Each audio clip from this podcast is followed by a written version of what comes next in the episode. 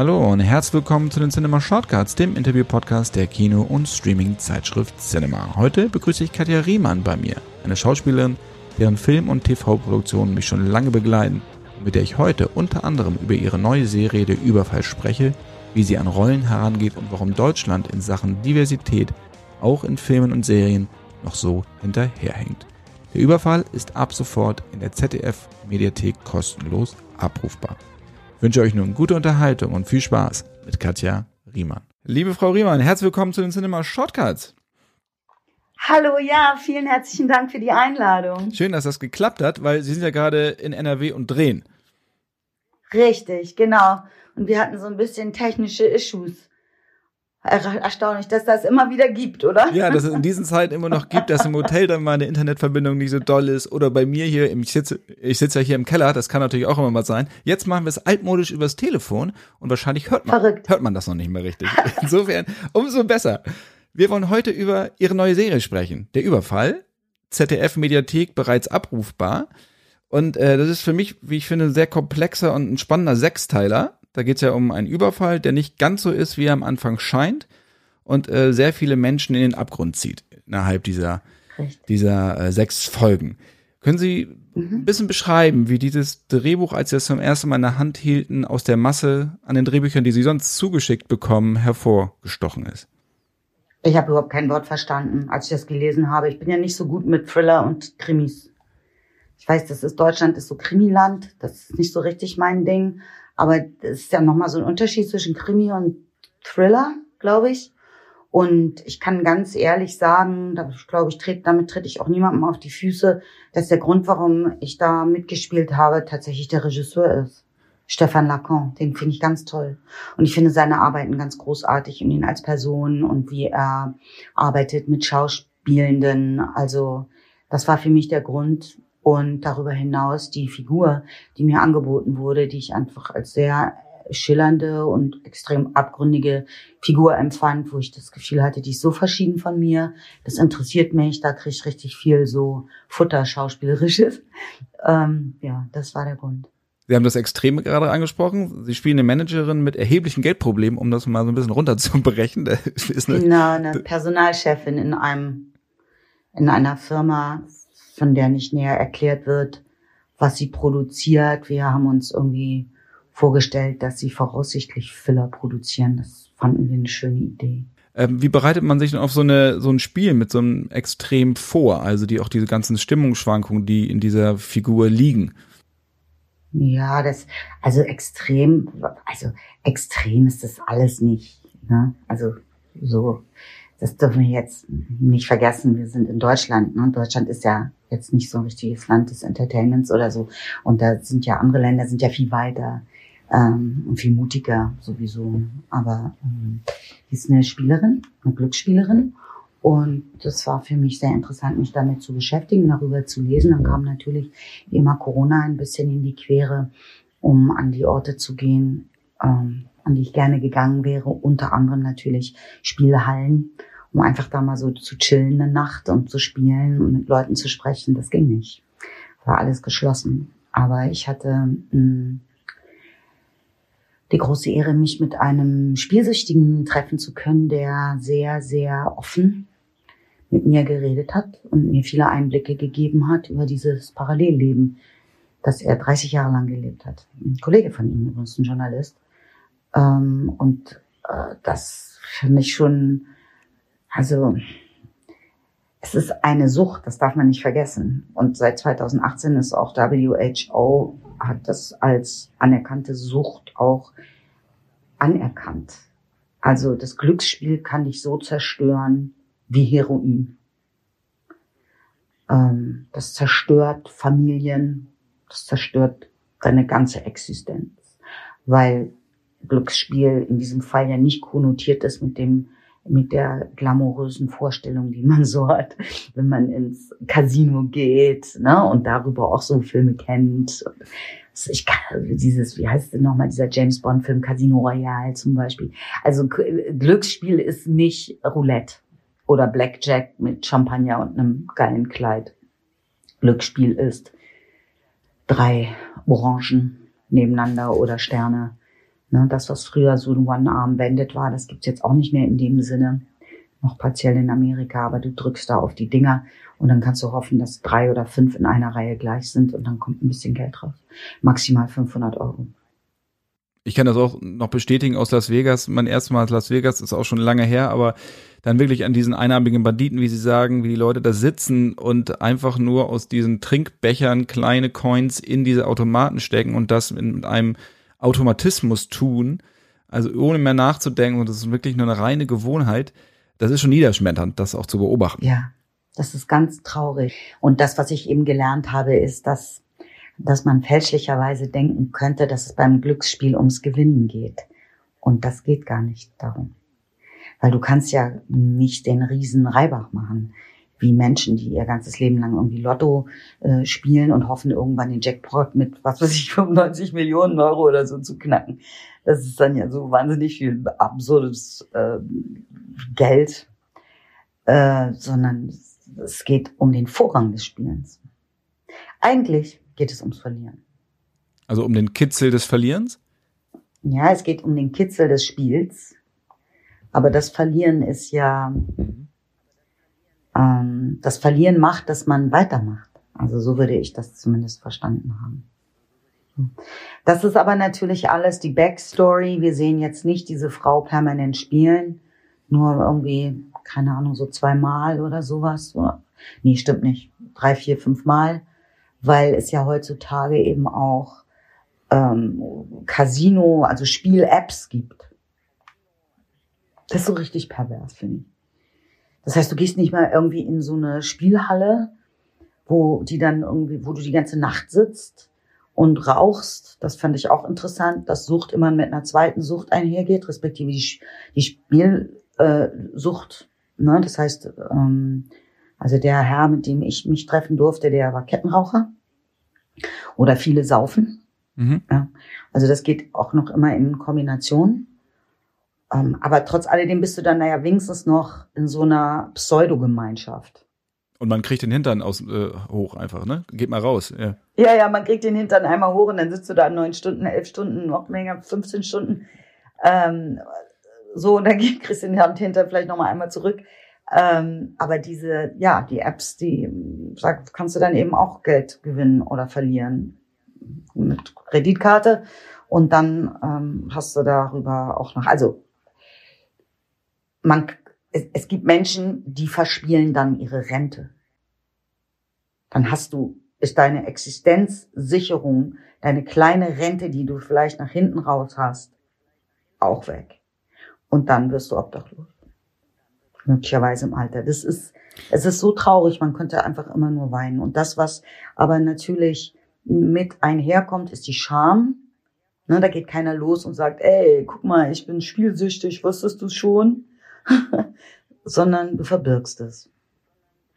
Und in dem Moment, wo du eben dann in einem ganz anderen Beruf, ach, der halt sehr viel Repräsentation ähm, auch äh, mit sich bringt, arbeitest. Anders als jetzt, was weiß ich, bei uns Künstlern, die immer gleich so ihr Herz auf der Zunge tragen oder sowas. Äh, wenn du repräsentierst, darfst du ja nicht Spielende sein. Ne? Also lebt diese Frau halt dieses Doppelleben. Und das bröckelt halt im Laufe unserer Geschichte immer mehr. Das fand ich interessant, weil du ja ähm, immer eine zweite Spannung sozusagen, also eine weitere Spannung mit dir herumschleppst und immer in der Lüge lebst. Und in der existenziellen Bedrohung, ja. Man merkt, wenn Sie erzählen, wie Sie in diese Rolle eingetaucht sind und wie Sie sich ähm, also auf, auf eine Rolle vor allem auch einlassen, nicht nur eintauchen, sondern auch einlassen, weil darum geht es ja auch in erster Linie. Hat sich an diese Herangehensweise an Rollen im Laufe der Jahre etwas bei Ihnen verändert? Gehen Sie jetzt anders an Rollen ran als zum Beispiel vor 10 oder 20 Jahren? Ja, ganz sicherlich. Ähm, ganz sicherlich, weil das Schöne an dem Beruf, das, ähm, also mein Beruf ist ja, dass man eigentlich immer wieder etwas zum ersten Mal tut, wenn Sie wollen. Äh, weil ich spiele ja jetzt naturgemäß Rollen, die ich vor 20 Jahren nicht hätte spielen können. Weil ich älter geworden bin. So, und äh, es ist natürlich eine schöne Sache, wenn man im Laufe seines Lebens in irgendetwas so ein Experte wird und so Erfahrung hat und eine Expertise und ähm, sich so ein bisschen jetzt nicht vielleicht darauf verlassen kann, aber damit arbeiten kann, das beruhigt ja, wenn man etwas richtig gut kann, wissen Sie. Ähm, mm, also nochmal ein Unterschied, ob man was gut kann oder ob es dann auch tatsächlich gut ist. Weiß ich jetzt nicht genau, das ist nochmal eine extra Diskussion. Ähm, aber ich könnte, ich könnte es, glaube ich, so zusammenfassen, dass ich sage, als ganz junge, anfangende Schauspielerin bin ich sehr viel über Identifikation gegangen mit den Figuren. Und heute gehe ich eigentlich ausschließlich über die Imagination, weil ich es hinkriege, in emotional, also ein emotionales Gerüst mir zu verschaffen für eine Figur, ausschließlich über die Imagination und über das Gestalten einer Figur und nicht das Sein müssen einer Figur. Ich bin ja Schauspieler und nicht Schauseier.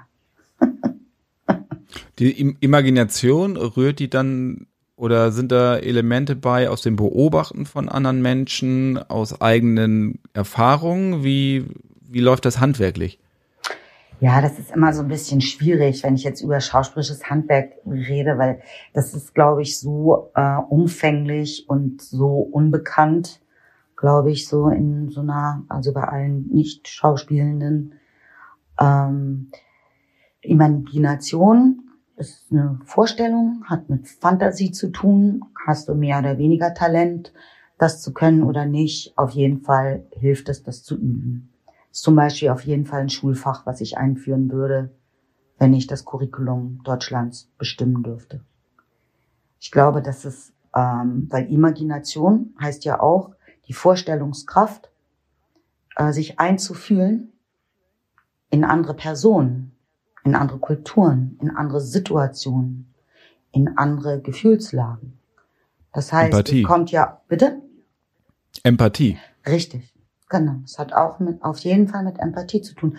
Und also das wäre dann eine Sache, dass man das, die, das empathische, also dieses Gefühl hat zu einem Menschen. Aber das, was uns natürlich interessiert oder mich interessiert als Schauspielerin ist, zu sagen, okay, wenn ich mir das vorstellen kann, dann kann ich das in mich hineinlassen und daraus heraus eine Situation spielen oder eine Figur gestalten. Und ähm, also das konnte ich vielleicht noch addieren zu Ihrer Frage, wie sich da was verändert hat. Dass natürlich je ähm, verschiedener Figuren von mir, Katja, sind, umso mehr interessiert mich das, weil man dann ja wirklich anfängt zu spielen und zu kreieren. Und dann, klar, sicher, es sind immer Beobachtungen, Ne? Schauspieler können ja auch gerne mal so laienpsychologisch unterwegs sein, wenn wir uns so Leute anschauen, weil man sich immer alles versucht zu merken, was einem widerfahren ist oder was man sieht, dann ist die Frage, durch was wirst du inspiriert? So, auch das, glaube ich, kann man üben. So, man kann durch von allem inspiriert sein. Ähm, ja. Das war extrem interessant schon allein, Ach, wie schön. was Sie gesagt haben. ja, auf jeden Fall. was mir, was mir bei der Überfall auch gerade, das betrifft gar nicht so sehr nur, nicht nur den Überfall, sondern auch viele andere Formate in den öffentlichen rechtlichen Mediatheken oder was im, im Fernsehen kommt, mhm. ist, dass man das zum Beispiel auch nicht einfach so wegbünschen kann, wie man Neudeutsch sagt. Also das sind, man muss sich für diese Formate, auch jetzt gerade der Überfall, Zeit nehmen, weil es einen sonst wirklich erschlägt, also was die, das im positiven Sinne meine ich, also die Figuren, was die Probleme, die Abgründe, die auch Entwicklungen und die Haken, die geschlagen werden. Mhm. Ähm, obwohl das Tempo ja recht hoch ist. Es geht ja gleich am Anfang los. ja, ähm, stimmt. Also das, ne, das ist äh, ein bisschen paradox formuliert, aber Sie wissen, was ich meine. Ja, ja. Ähm, fehlt Ihnen manchmal so diese Muße in der heutigen Sehen, auch Filmbranche, dass man sich auch mal Zeit nimmt für eine, für eine Serie, auch als Zuschauer? Das kann ich, glaube ich, nicht sagen, weil ich ja nicht weiß, wie andere Menschen konsumieren. Wie ist das bei Ihnen? Bei mir ist es tatsächlich so, wenn mich ähm, was fasziniert oder interessiert, dann habe ich so ein bisschen die Tendenz, das dann einfach alles hintereinander wegzuschauen in kurzer Zeit und wie in so einer anderen Welt zu leben. Und das ist manchmal dann ein bisschen schwierig mit, mit den Dingen, die man sonst so äh, bewältigen hat, weil man dadurch natürlich extrem emotionalisiert ist. Aber das geht mir auch ähm, je älter ich werde, umso ähm, schneller werde ich von von jeglicher Art, von gerade von Literatur oder Film oder Kunst äh, emotionalisiert. Also manchmal denke ich, oh, ich kann überhaupt nichts mehr lesen oder angucken oder Musik hören. Ich bin immer gleich weinig oder bin irgendwo anders hingeschmissen. So, weil mich das immer alles so mitnimmt. Wissen Sie? So, und bei mir ist es so, dass ich einfach, das ist, das ist so mein, das ist mein Leben. Bildende Kunst, performative Kunst, Musik, Literatur, Film, Theater. Das ist mein Leben. Das ist das, was mich glücklich macht, womit ich mich beschäftige, wofür ich mich interessiere. Also auch noch dazu hinzugefügt natürlich, äh, gerade jetzt in den letzten Jahren ist es immer mehr geworden, ist alles, was mit, mit Sachbüchern zu tun hat, also Non-Fiction, als auch, also sowohl im Film als auch in der Literatur etwas, was mich interessiert, was natürlich auch wieder mit Wissen zu tun hat und so einer Aufschließung neuer Räume, um was zu verstehen und davon wieder zurückzuführen ähm, zu meinem Beruf dann. Ja, also das ist das, was ich tue, womit ich mich beschäftige, was ich bewundere, auch bei all jenen, die versuchen, da einen Beitrag zu leisten. Auch jetzt, also wenn ich das konkret kurz sagen darf, ähm, die ukrainischen Filmschaffenden haben sich jetzt an die Deutsche Filmakademie gewandt, jetzt gerade die Tage, und haben gesagt, wir wollen in der Ukraine bleiben, wir wollen dokumentieren, wir wollen weiterhin dann Filme drehen über, die, über das, was sich ereignet, über dieses Unrecht, was dort gerade stattfindet unter Einsatz des eigenen Lebens, if you will. Aber wir haben keine Schutzausrüstung und wir haben nicht genug Equipment. Und ähm, da wird jetzt halt ein großer Spendenaufruf gemacht unter den ganzen Filmschaften hier bei uns. Ähm, genau. Und das ähm, ist ja so ein bisschen, ja, das ist eben irgendwie auch unsere Welt, dass wir in diesen, diesen Zeiten, die, den, also wo die Realität so schmerzlich ist, dass wir da schauen, wie gehen wir damit um als, als KünstlerInnen. Sind Sie noch da, Philipp? Ich bin noch da, ich, ich höre Ihnen gebannt zu. In Ihrem Keller. Sie haben es vorhin schon kurz gesehen. Ja, aber es ja. ist ja genau auch so, wie Sie sagen, auch ähm, wo Menschen auch unterdrückt werden und Menschen in Krisengebieten sind und dort weiter Filme gedreht werden. Das sehen wir auch im Iran, wo ganz tolle ja. Filme entstehen, oh ja. äh, die einen wirklich lange gefangen nehmen, äh, weil so offen und ehrlich drüber gesprochen wird, gegen alle Repressionen. Und Sie wissen ja auch, es fängt ja, also sagen wir mal, diktatorische Staaten beginnen ja meistens mit den Frauen. Dann kannst du es immer erkennen. Das ist das Erste. Dass Frauenrechte abgesprochen werden. Und dann eigentlich direkt gefolgt gefolgt von KünstlerInnen und JournalistInnen. So, das sind die nächsten, die auf der Abschutzliste sitzen. Wie kriege ich jetzt den Bogen? Ja, viel Glück. wir könnten eine kleine Werbung einblenden. Ja, den müssen wir einsprechen.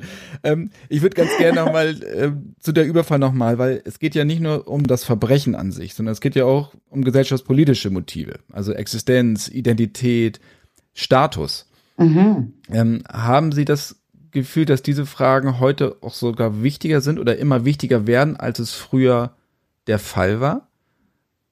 Dass Leute sich viel mehr Gedanken auch darüber machen, über ihre eigene Existenz? Hm. Interesting. Ob sich Menschen heutzutage mehr Gedanken machen über ihre eigene Existenz? Wieso verstehe ich die Frage nicht richtig? Wieso kapiere ich das nicht? Also wir müssen jetzt nicht zu Sartre also, gehen. Nee ich habe das Gefühl heute, wenn ich das kurz näher erläutern darf, ich habe ja. das Gefühl, dass ähm, die Menschen heute ähm, sich selber immer weiter hinterfragen. Also so. auch in ihren Rollen, die sie spielen. Also, ne? also ich jetzt in meinem mhm. Fall, ich bin, bin Vater, ich bin Ehemann, ich bin Mitarbeiter, ich bin Kollege, ich bin Chef. Also alles, was da so mit einhergeht.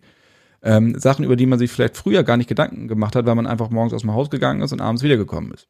Ja, da glaub, würde ich jetzt, die Antwort ist ja, glaube ich auf jeden Fall, dass sich das extrem ändert, gerade in den letzten paar Jahren.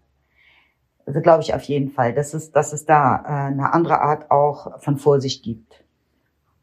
Ja, also diese, das, dass sich da eine ganze, also, und das hat ganz sicherlich damit zu tun, ähm, diesem neu, mit, mit dem neu erstarkenden Feminismus Ne? Und diesen nach wie vor dem, dem Versuch, wirklich eine Geschlechtergerechtigkeit herzustellen.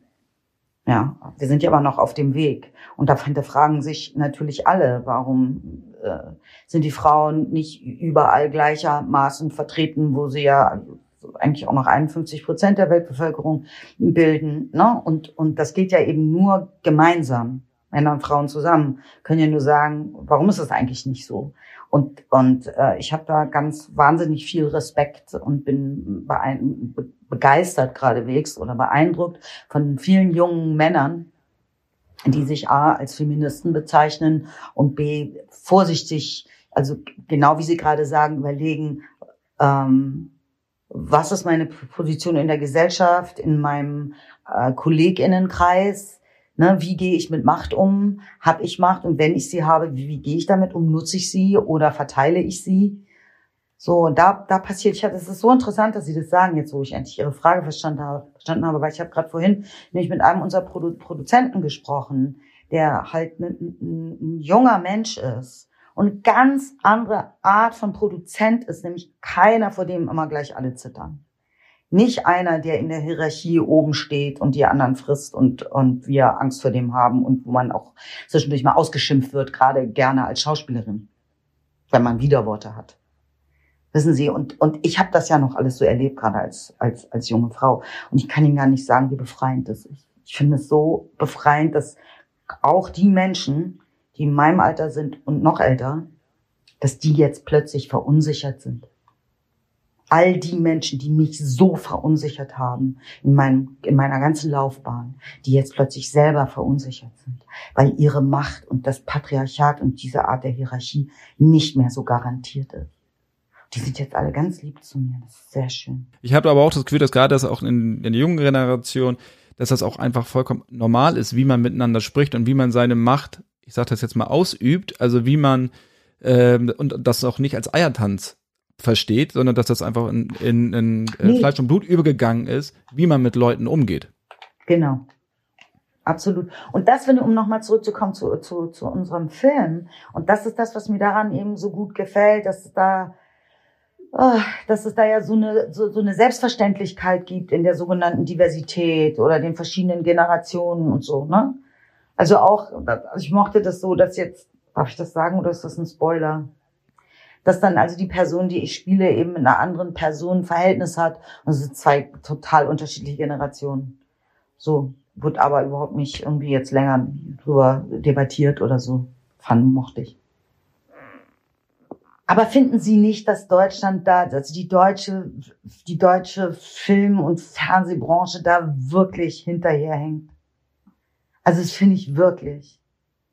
Das ist schon alles ein ganz schön weißer Männerhaufen, finde ich. Also da, wenn, wenn du dir so, so Filme anguckst, wie in, also in England, Dänemark, Australien, Amerika, da sind die alle schon viel weiter. Weißt du, sowas wie äh, Unbelievable zum Beispiel oder Sex Education oder I May Destroy You, wenn sie sich sowas anschauen. Na, das sind wir ja überhaupt nicht. Wir machen Tat, wir sind so ein Tatortland. Nur, ich glaube, dass die Streamer da jetzt auch in die Vorreiterrolle schlüpfen. Ja, aber bei den Streamern sitzen doch die Leute, die vorher bei den Öffentlich-Rechtlichen waren. Die gehen von den Öffentlich-Rechtlichen mit der Gesinnung zu den Streamerdiensten und haben weiterhin irgendwie ihre, ihre äh, konservative Vorstellung im Kopf. Ich habe ein bisschen das Gefühl, aber dass, dass auch gerade junge Drehbuchautoren oder auch die Produzenten, die da jetzt auch ähm, die Sachen produzieren und auch die Frauen, die jetzt zum Beispiel auch bei Netflix ja auch ganz ähm, groß sind und Entscheidungen treffen, dafür sorgen, dass diese Diversität auch mehr und mehr Einzug hält. Das ist sicherlich ein langer Weg, da gebe ich Ihnen recht. Ähm, aber man kann da schon ziemlich viel erkennen und dann ist die, die Hoffnung, dass natürlich auch öffentlich-rechtliche dann auch immer weiter nachziehen und auch den Mut beweisen, das zu tun. Also müssen sie, weil wenn man heutzutage erfolgreich sein will, weißt du, so einfach ist es. Musst du eben gucken, wie tickt denn die Zeit. Ne? So ist halt nur irgendwie slow und es ist so, ich finde, es kann alles, also ich finde es so, dass es irgendwie alles noch sehr viel mutiger sein kann und ich sehe ja auch den Laden von From the Inside. Weißt du, weil ich weiß ja, was da für Debatten geführt werden. Das kann ich ja jetzt nicht alles veröffentlichen irgendwie. Aber ähm, also worüber man sich, sich unterhält, wo, wo es Stolpersteine gibt, ja, wo ich so denke, was, darüber müssen wir diskutieren, seriously. Bloß nicht zu extrem, bloß nicht, puh. Sie haben gerade auch gesagt, dass Sie natürlich am Anfang Ihrer Karriere mit vielen Produzenten aufeinander geraten sind oder diesen Machtmissbrauch auch kennengelernt haben mit Anbrüllen. Du kriegst nie wieder einen Job hier in dieser Stadt und diese üblichen Produzentenfloskeln. Muss man gar nicht brüllen. Gebrüllt wurde. Ähm, dass das, dass sie da auch natürlich gegen, gegen angehen mussten. Nichtsdestotrotz haben sie ja auch immer den, die und die Erwartungen auch, die an sie gestellt wurden, ja auch unterlaufen erfolgreich mit Filmen. Also Bandit zum Beispiel war einer der ersten Frauenfilme, wenn ich mich hier noch so recht erinnere. Ein Genre, was es damals noch gar nicht gab. Bandit ist ein Musikfilm. Es gibt keine Frauenfilme. Das ist Quatsch. Wirklich, da habe ich mich damals schon mit unbeliebt gemacht, wenn ich dann, da war ich auch noch nicht so domestiziert wie heute. Aber was soll das denn für ein Genre sein, ein Frauenfilm? Und wo ist denn dann, was ist denn dann, was ist denn dann der Männerfilm? Bandits ist ein Musikfilm. Ja, da spielen vier Frauen. Na und? Weil sonst immer vier Männer spielen. Da würde man nichts sagen. Wenn, wenn Bandits mit Männern besetzt worden wären, würden, würden sie nicht sagen, ah, das ist ja ein Männerfilm. Sie würden es nicht sagen. Sie würden sagen, es ist ein Musikfilm. Aber nur weil wir vier Frauen sind, sagt man, ah, es ist ein Frauenfilm. Das, muss, das darf man nicht mehr sagen. Das muss aufhören. Das muss. Ja, mir geht es eigentlich eher darum, wie es, wie es damals ähm, aufgefasst wurde von mir. Heute ist das für mich kein Frauenfilm. Damals wurde es als Frauenfilm ja wahrgenommen. Damals wurde, absolut, da haben Sie recht, ja. Damals wurde immer gesagt, das ist ein Frauenfilm. Ja, ja, genau. Wir wurden verrückt. Genau, und dann wurde, damit konnten viele nichts anfangen, dass plötzlich vier starke Frauen in, als Hauptfigur ja, äh, so einen Frauen. Film getragen haben. Natürlich, mhm. aber die, die Frauen an sich waren ja in ihrer Darstellung und wie sie gespielt wurden, waren sie stark. Und äh, das meine ich damit. Und dass viele das, sehen Sie das anders? Ja, ich weiß, ich, das tut mir total leid. Das, es geht einfach nur schon so mein ganzes Leben, dass wenn, wenn eine Frau eine Hauptrolle spielt, ist eine starke Frau, was natürlich sofort impliziert, dass alle anderen schwach sind. Also warum, warum dieses Adjektiv? Warum? Ne, warum muss man immer sagen, weil in dem Moment ist es immer noch was Besonderes. Oh, die Frau darf auch mal, auch mal die Hauptrolle spielen, aber, aber und sie ist so stark, weil, weil, weil sie dasselbe kann wie ein Mann. Weißt du, wir kriegen jeden Tag und jeden Monat unsere Tage. Jetzt hat man rausgekriegt, dass äh, die, die äh, Menstruationskrämpfe sind so wie ein kleiner, Herzinf ein kleiner Herzinfarkt. Ich weiß, es halt, weiß, was es halt ein Kind zur Welt zu bringen. Warum braucht man immer noch dieses Attribut? Warum darf man nur die Hauptrolle spielen, wenn man eine starke Frau ist? Man darf auch die Hauptrolle spielen, wenn man eine schwache Frau ist. Oder eine queere Frau oder was auch immer. Das muss aufhören, diese, diese Zuschreibungen. Und das ist das, was ich meine. Da sind wir noch so weit hinter, hinten dran. Weißt du, und ich weiß ja, was mit Bandits damals passiert ist. Wir sind ja, das können sie nicht, sie sind ja noch so jung. Sie können sich das nicht vorstellen, was für einen Hass wir ausgelöst haben. Bei all diesen ganzen männlichen Filmschaffenden. Ja, so viele Frauen, die irgendwie Ficken sagen und irgendwie ungewaschen sind und Lederjacken haben und ständig rauchen und Sonnenbrillen tragen. Und dann haben wir auch noch die Musik selber gemacht und das war dreckiger Rock'n'Roll. Das war ja ein Eklat, dieser Film war ja viel zu früh. So einen Film bräuchten wir heute. Wo ist der denn? Das ist richtig, ja. Wo, wo ist er denn? Weiß ich nicht. Vielleicht gucke ich nicht genug. Nee, Sie haben vollkommen recht. Aber nur, dass wir das uns dann nicht missverstehen. Ähm, ich meine das einfach stark ja. gespielt. Ich meine gar nicht, dass die Frauen jetzt an sich stark sein müssen, um eine Hauptrolle zu spielen. Mir geht es darum, dass sie es damals alles ja, ja, ich habe Sie schon richtig verstanden, Philipp, dass Sie das, dass es auch ein Zitat ist aus der Zeit.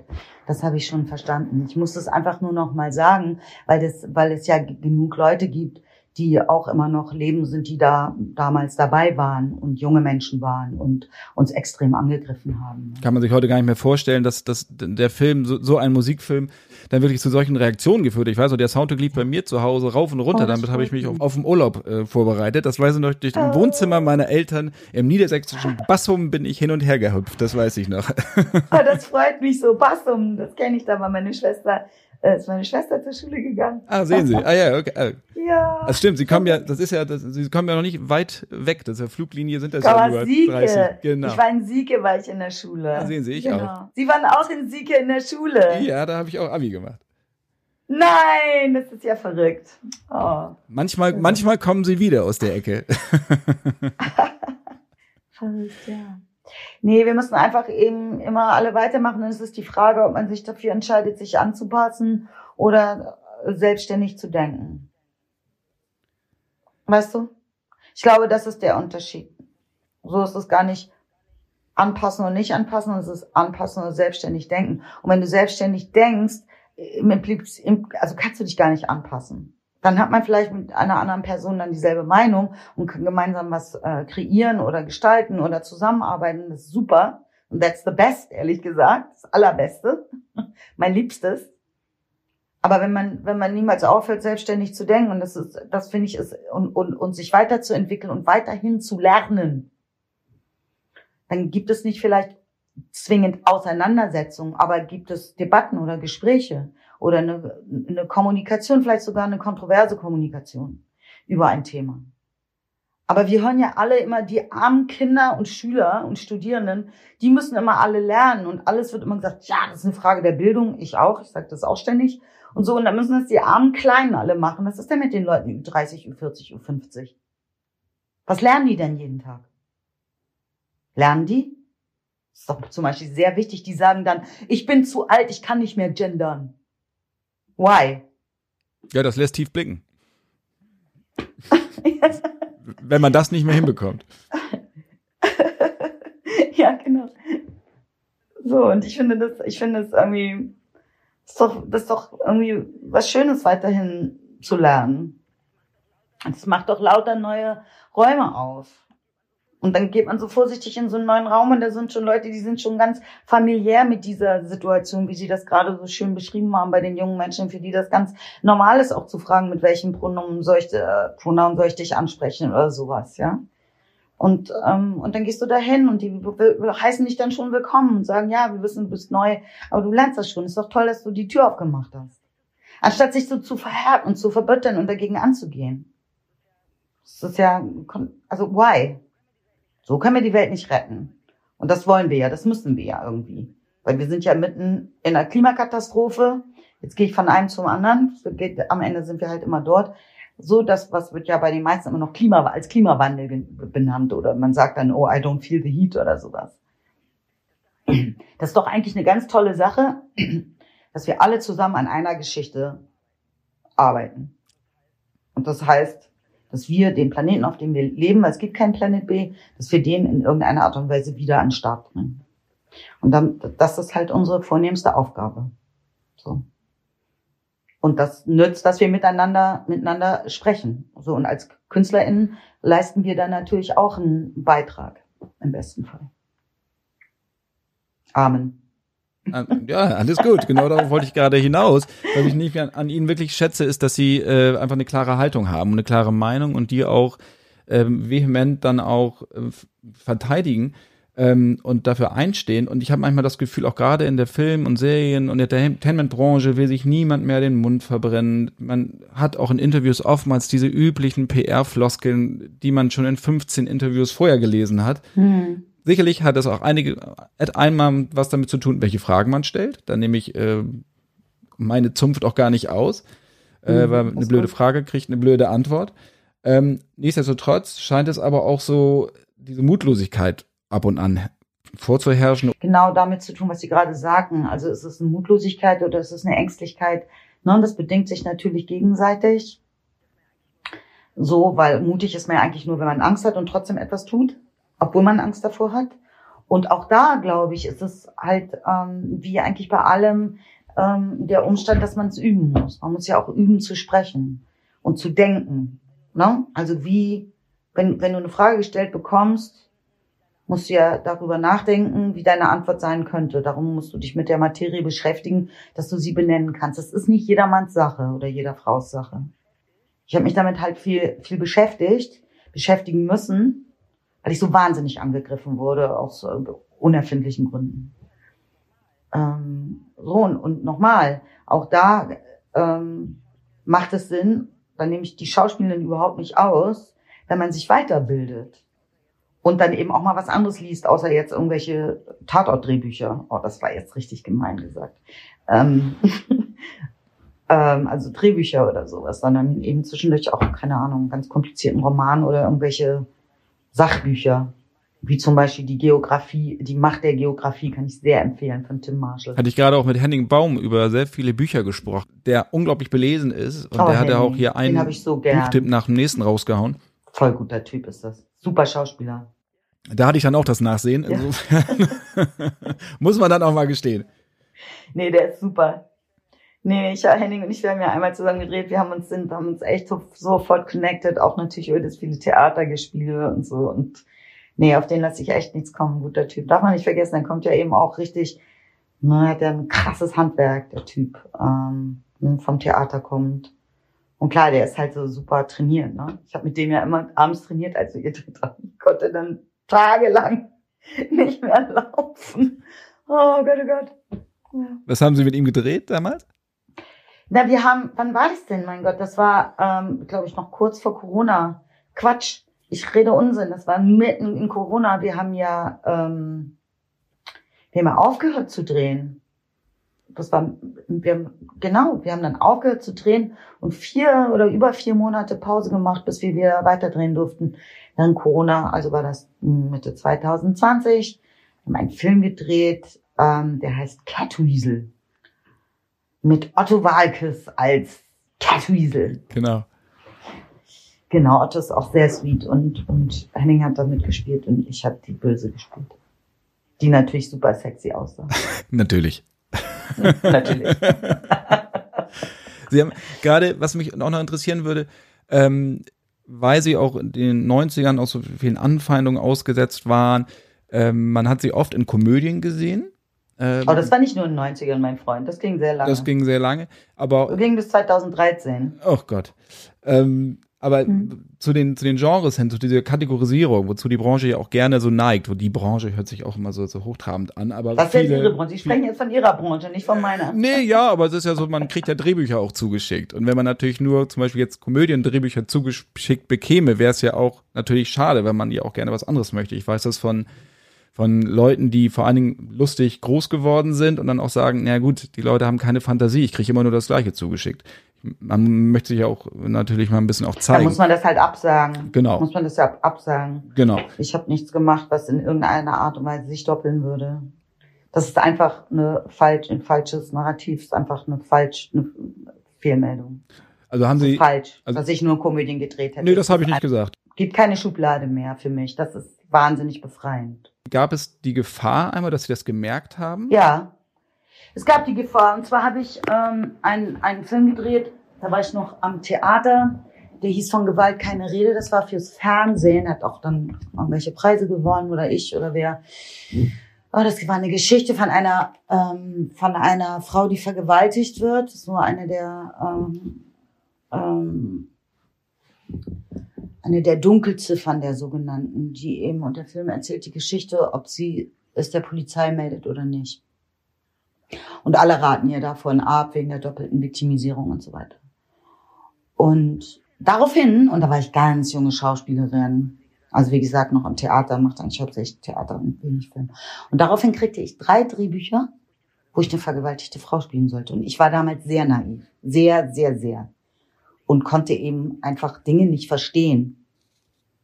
So, ich war so komplett befreit von diesem Zynismus, der in der Welt herrscht und sagte dann zu meiner Agentin, na, ich verstehe das nicht, wieso kriege ich jetzt so ein Buch geschickt? Das habe ich doch jetzt gerade schon gespielt. Warum soll ich das denn nochmal spielen? Und diese Naivität hat mir natürlich und meine geile, großartige Agentin Erna Baumbauer hat mir, hat mich davor bewahrt, für immer das Opfer zu spielen.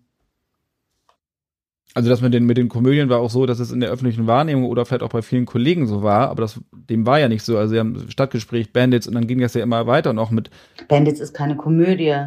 eben, das meine ich ja. Ja. Also es ist, ein, also Genau. es ist ein Musikfilm und dann eine Komödie mit Stadtgespräch, Long Hello, Short Goodbye, was vollkommen anderes. Ja, aber Long Hello, Short Goodbye können Sie jetzt nicht mit auf die Liste meiner Filme setzen, weil da hatte ich drei Drehtage, weil das mein Freund Rainer Kaufmann inszeniert hat. Aber es ist ein wahnsinnig geiler Film, der auch viel zu früh kam. Mit der wunderbaren Nicolette Kribitz und äh, Marc Hosemann. Total absurdes Ding. Gefloppt, weil man das hier irgendwie nicht verstanden hat. Absurder Film, so ein Wes Anderson-Film eigentlich. Mhm. Genau, aber ich würde ihn insofern gerne auch in der, in der Filmografie eigentlich lassen, weil sie da vollkommen überrascht haben, auch wenn sie nur drei Drehtage hatten und ähm, eine Supporting-Rolle hatte. Ähm, das hat damals auch keiner von ihnen erwartet, das dann zu spielen, also diese, diese Überraschungs, diesen Überraschungseffekt zu haben. Mhm. Deswegen hatte ich den mit aufgeführt. Gut. Wir sind fertig. Juhu. War es so schlimm? Nein, überhaupt nicht. Also tut mir leid, diese äh, technischen Schwierigkeiten. Philipp, vielen Dank für das schöne Interview. Wünsche Ihnen alles Gute. Bis dann. Tschüss. Danke Ihnen auch. Tschüss.